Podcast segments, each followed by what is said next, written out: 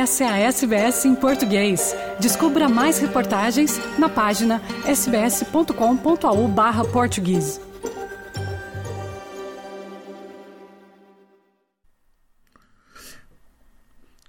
É, Fernando e ouvintes da SBS, os abusos sexuais sobre menores praticados por pessoas da Igreja Católica continuam a causar grande comoção em Portugal e foram tema central em homilias e orações nas missas deste domingo no país. Padres falaram uns de uma ferida, para outros um terremoto que continua a ter réplicas que vão golpeando o coração, como se ouviu do pároco da Igreja do Campo Grande, em Lisboa.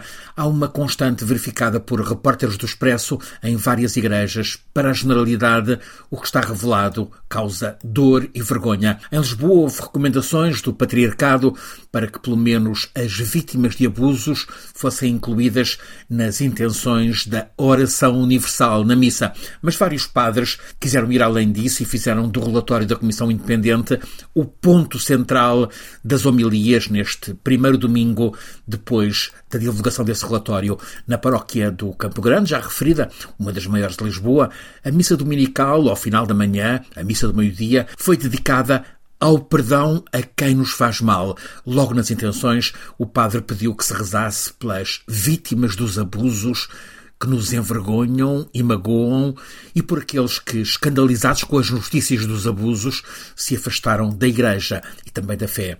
A primeira leitura na missa foi pela voz de um menino, uma criança. As leituras deste domingo, aliás, eram propícias ao assunto do momento, Amarás o teu próximo como a ti mesmo, leu-se na primeira das leituras do livro do Levítico, na segunda, da Carta dos Coríntios, São Paulo fala da santidade do corpo.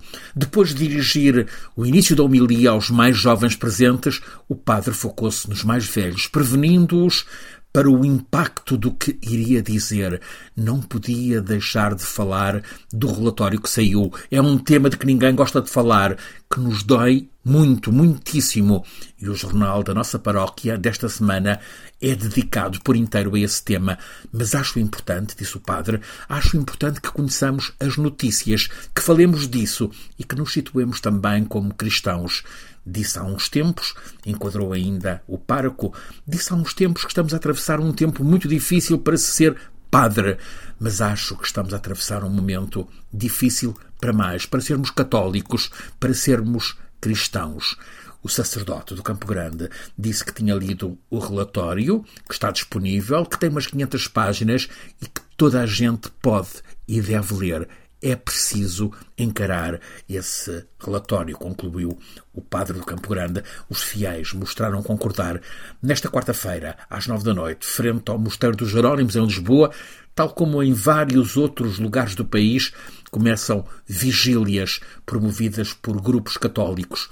O objetivo principal, esse na convocatória, é o de exprimir dor, a nossa dor pela dor das vítimas. A Igreja não são apenas padres e bispos, nós, católicos, também somos Igreja e, como tal, lê-se no texto que estou a citar, nós católicos sentimos necessidade de pedir perdão às vítimas através da oração. Queremos mostrar o nosso choque, a nossa vergonha e a perplexidade pelo que aconteceu.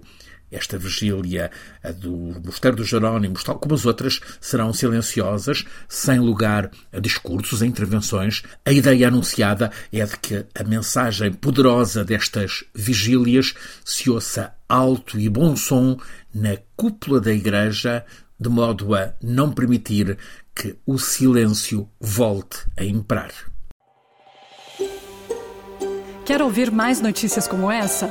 Ouça na Apple Podcasts, no Google Podcasts, no Spotify ou em qualquer leitor de podcasts.